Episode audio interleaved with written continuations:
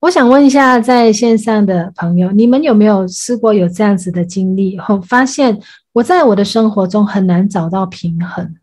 我不知道我该选择家庭、工作、金钱，还是我要选择陪伴我的另一半？我有很多的使命要去完成，但是我在完成使命的过程中，我就必须要去牺牲健康，我就没有办法去赚钱，又或者是我没有办法去陪伴我的家人。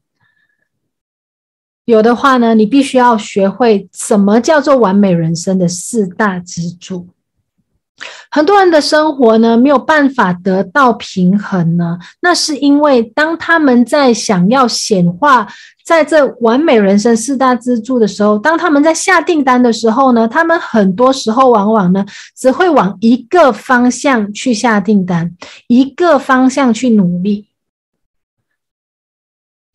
我就只要。爱情，我要找我的另外一半，因为我有了另外一半，我就会非常开心。或者是我就是要赚钱，我只是赚钱，在我的脑海里只有赚钱，其他东西不要跟我说。但是你有发现吗？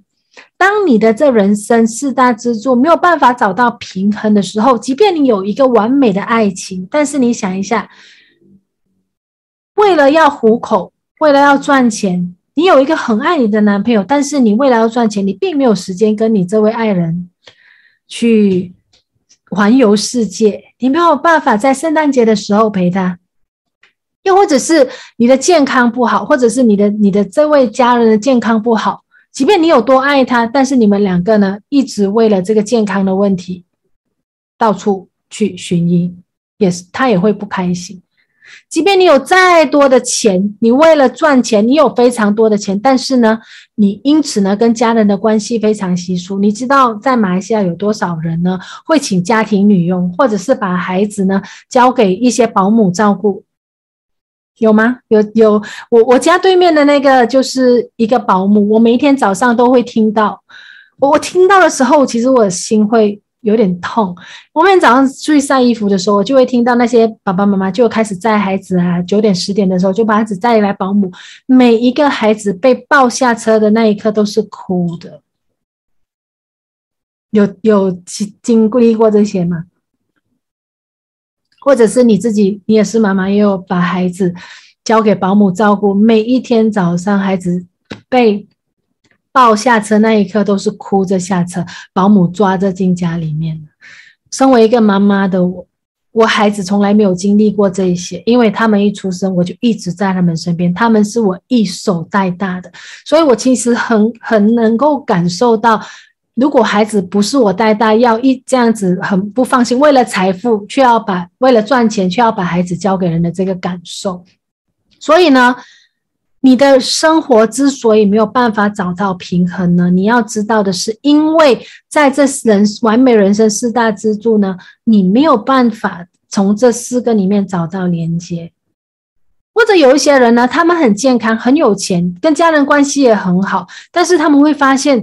感觉还是少了一些东西，生活没有那么开心。一开始的时候很有钱的时候会很开心，但是有钱久了就会觉得吃喝玩乐都没有问题了，家人也很很健康，也关系也很好，但是就觉得好像空了一些东西。这个就是最后一个支柱——使命。只要你的你能够在你的人生中找到这四个支柱的平衡呢，你才称得上拥有完美的人生。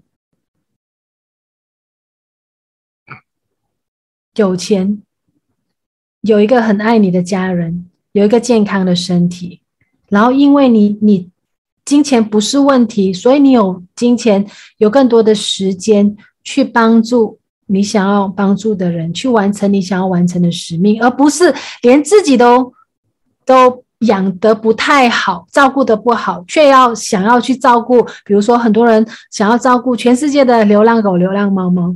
想要照顾全世界的流浪汉、孤儿院，但是呢，想要去帮助他们的时候，又想到帮助不到自己，所以呢，我们要想办法在这四个方面的找到平衡。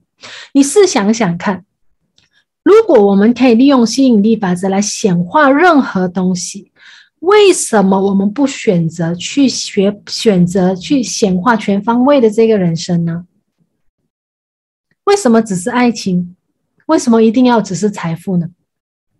你既然可以显化任何东西的话，为什么你不选择全方位的人生？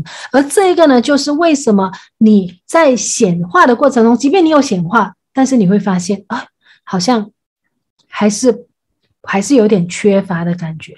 在这个时候，有些人就会想：有可能吗？我要显化这样这样多东西，四大支柱都能够找到平衡。我告诉你，正面的人呢，会想，对。我值得拥有一切的美好。那负面的人呢？他就会想，嗯，我只能够拥有一个或两个，没有人是能够那么完美的。你同意吗？所以这个就是第二个我要跟你们分享的秘密。你必须要了解完美人生四大支柱，他们是怎么样找相结合连接。你要知道，你能够拥有一切。在下订单的时候，再下一次回去看一下你的、你的、你之前做的这些向宇宙下的订单，去好好的看一下，是不是在这人生四大支柱你都有写到呢？那没有写的是因为你有这样子的想法吗？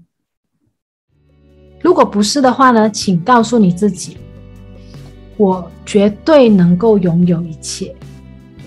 I can absolutely have it all. 好吗？很好，深。好，来深呼吸。